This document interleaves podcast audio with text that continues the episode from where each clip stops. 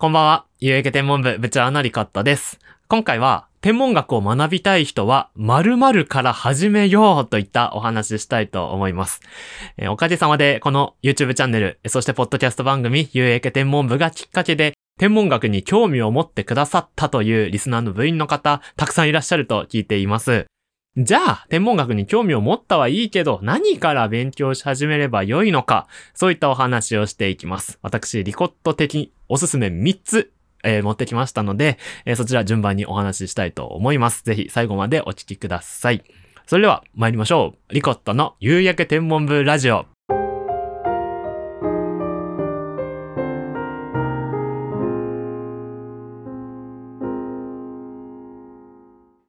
改めましてこんばんは。夕焼け天文部部長のリコットです。え夕焼け天文部は夕焼けと同じくらい星空が身近な存在になることを目指して活動しております。えーポッドキャストと YouTube で同時に配信しておりますので、皆さんの生活に合わせてご視聴ください。えーそしてフォローやチャンネル登録で入部をお待ちしております。ということで、今回マシュマロという匿名でメッセージを送れるサービスでお便りいただきました。えなので、まあ、マロさん、部員のマロさんとお呼びしましょうか。えーマロさんからいただいております。リコットさん、はじめまして。はじめまして。いつも楽しく YouTube 視聴しています。ありがとうございます。私は、二人の子供を持つ母親です。天文学に興味があり、偶然にもリコットさんの YouTube にたどり着き、保育園の送り迎えの時間に車でラジオ感覚で毎日聞いています。ありがとうございます。リコットさんのおかげで真剣に天文学のことを学びたいと思ったのですが、一から独学で学んでいくには数学や物理、何から手をつけていいかわからなくなりご相談に来ました。もしよろしければお伺いしたいです。お返事楽しみに待ってます。といただきました。ありがとうございます。えーこのマシュマロ、マロさんのお便りですね、あの、2ヶ月前なんですよ、いただいたの。もう本当にお待たせしました。いや、この、え、ゆうきてもぶラジオがですね、復活して、やっと、えこのお便り、マシュマロに答えることができたと。あまあもちろん、ツイッターとかで答えてもよかったんですが、まあ、せっかくなら今回ラジオで取り上げようと思っております。えーということで、天文学を学ぶにはどうするかという話なんですが、えー先ほども言いましたが、3つ持ってきましたので紹介しますね。で、えっ、と、この方もともと天文学に興味があって、まあ私の YouTube にたどり着いたということなんですが、まあ天文学興味があっても興味がなくても、という、あの、そこを問わずですね、えまず何から勉強したらいいのかというとですね、まあ、主にまず大人向けに紹介しますと、えー私的一番のおすすめはですね、中学校3年生の理科の教科書に書いてある天文学の話です。あの、意外にですね、意外にって言ったらめっちゃあれなんですけど、思っているより中3でやった天文学って結構いいんですよ。で、何がいいかっていうと、あの、おそらく中学を卒業した方であればですね、中学校、まあ、多くの学校は3年生の一番最後に天文学が理科で使われるんですけど、そこではですね、例えば天体の動きまあ、具体的に言うと日周運動とか年周運動とかあったんですけど、日周運動は1日経つと星が動いて見えるよねっていう動き。年周運動は1年の中でも季節ごとに見える星空変わるよねっていう話がありました。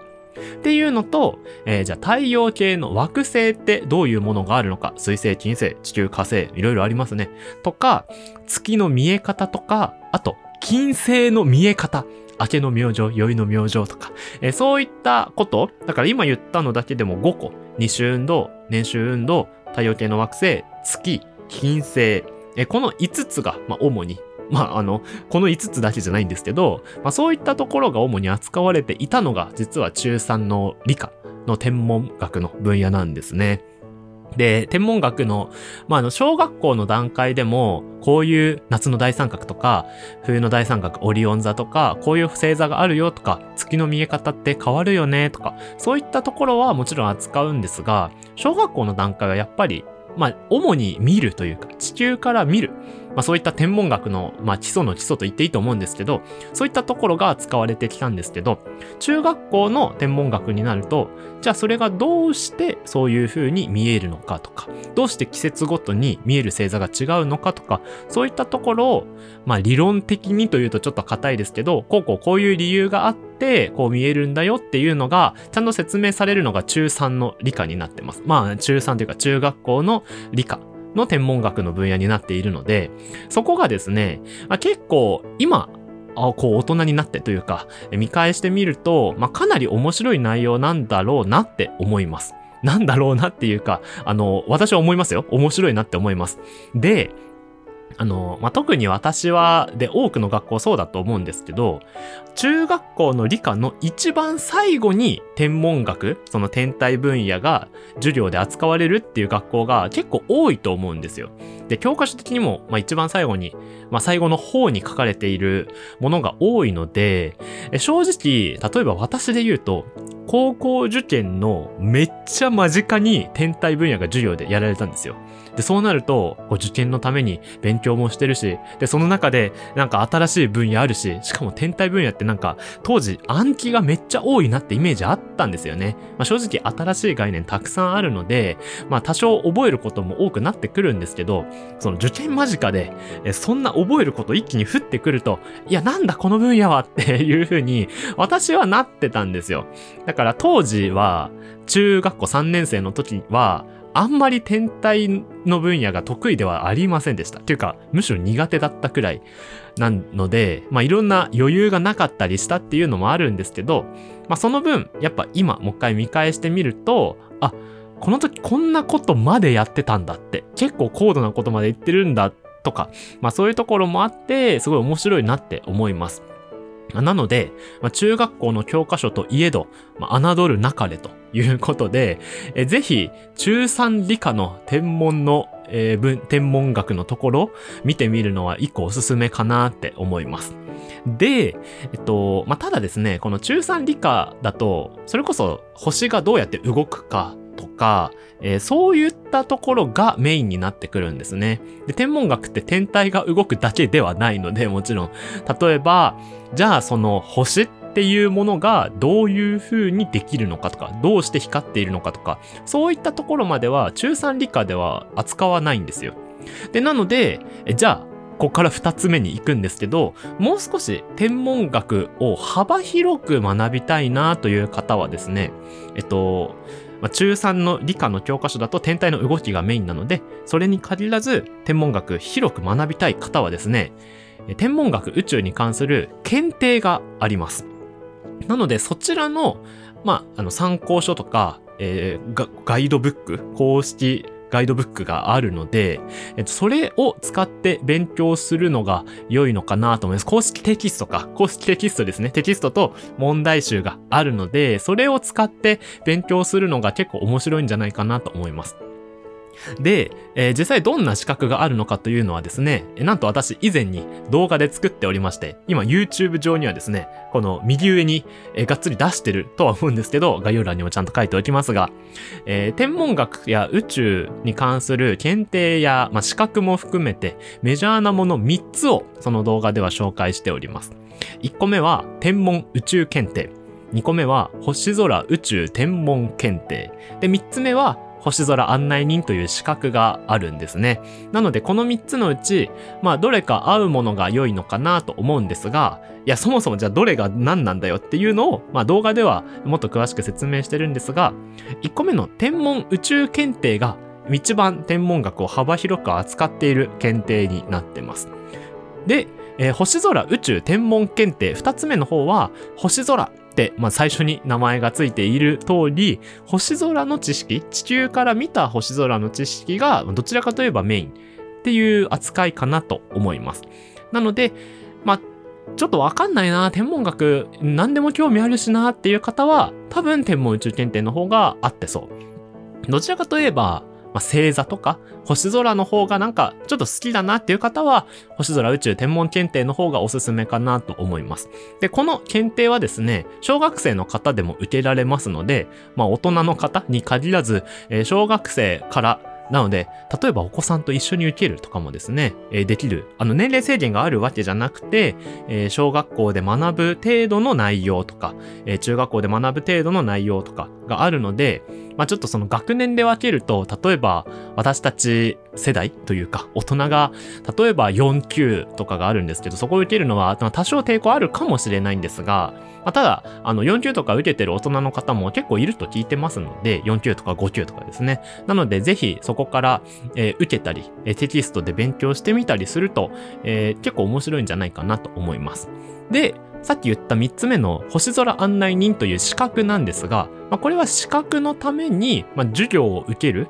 で、その、で、その資格取得に向けて勉強をするという形になっておりまして、で、私も星空案内人の資格は、えー、6年前に、そうですね、6年前に取っ、えっと、それ以来活動しているという形になっております。まあ、一応二つ段階があって、私、今、準案内人という段階で、えっと、実技の試験をちょっと受けられてないので、えっと、まあ、準案内人という名前がまだ取れてはいないんですが、えその資格取得に向けて勉強するというのも一つの手かなと思っております。でですね、えっと、ここまで2つ紹介してきて、1個目が中3、えー、中学校理科の天文、2個目が、えー、検定とか資格だったんですけど、えー、3つ目がですね、えー、これぜひ言いたいなと思ってたのが、お便りの中にも数学や物理とかですかねみたいなことが触れられてたんですが、まあ、特に学問としての天文学をもし学びたいとすればって話なんですが、それこそ今、例えば高校生で天文学を学べる大学に進みたいとか、まあもちろん大学生、えー、社会人の方でも、えー、天文学を学びたい、えー、研究したい、学問に触れたいと思っている方は、じゃあどうすればいいのかというと、まあ、一番大事な科目は物理になります。やはり。で、今、研究分野としての天文学って、まあ、自然科学いわゆる理系みたいな、あの、そういったところに分類されるんですけど、今の天文学は宇宙物理学と言い換えることもできます。まあ、本来は違う言葉なんですけど、天文学と宇宙物理学って、今ではほぼほぼ同じようなものです。要するに、宇宙のことを物理学を使って読み解くというような学問になっているので、天文学宇宙を学問として学びたいという方は、まあ、まず触れる、まず手につけるとすれば、物理になるかなと思います。で、えっと、物理を勉強していくとですね、やはり数学の知識が必要になってきます。で、あの、めっちゃ高度な数学が必要というわけではなくて、あの、やっぱり数学で使う、あの、文字とか、サイン、コサインみたいな三角関数とかっていうのが、あの、言葉のように使うんですよ。物理の中で。物理は、こう、枠組みみたいな世界をどう書くか、描くかみたいな枠組みをこう与えてくれるんですけど、えその枠組みの中でどういう風に書くかっていうために言語が必要じゃないですか。私たちが日本語を使って表現するみたいな感じで、物理の枠組みでは数学を使って表現するんですよ。なのでそのために数学の勉強はした方がいいよねっていうイメージになります。まあ、なので、えっと、まあ、もちろん天文学が物理と数学だけと言いたいわけではないし、もちろん科学、あの、化けるっていう字を書く科学も必要だし、最近では生物の分野、アストロバイオロジーとかもありますけど、生物分野もかなり天文学といろいろ絡み合ってる。で、もちろん、まあ、地学と呼ばれる分野も天文学にとって必要ですよね。なので、あのー、物理しかいらないよって言いたいわけでは全くないんですが、えメインに扱うのはやはり物理学になるかなと思います。その天文学を学問として学ぶならですよ。で、特に物理。で、物理の中で数学を使うので、数学の知識も必要になってくるっていう段階かなと思います。まあ、なので、で、でですね、それこそ私は、今、大学院生で天文学研究してますけど、もともと数学が好きだったんですよ。高校の頃、数学が得意で、まあ、他の教科結構苦手だったんですけど、数学が得意だった。で、えー、物理も、えー、数学を、まあ、物理より数学の方が得意だったんですけど、まあ、数学で割とこう使われたものをこう物理に応用するのも、まあ、結構面白いなと思って、で、それきっかけで、あ、じゃあ宇宙のこともちゃんとやりたいなって思ったっていう経緯があるので、まあ、やっぱり今思うと、まあ、物理は、えっ、と、やっといた方がいいと思います。まあ、なので、あの、学問として学びたい方は、ぜひ、えー物理学をですね、えー勉強されると良いかなと思います。うん。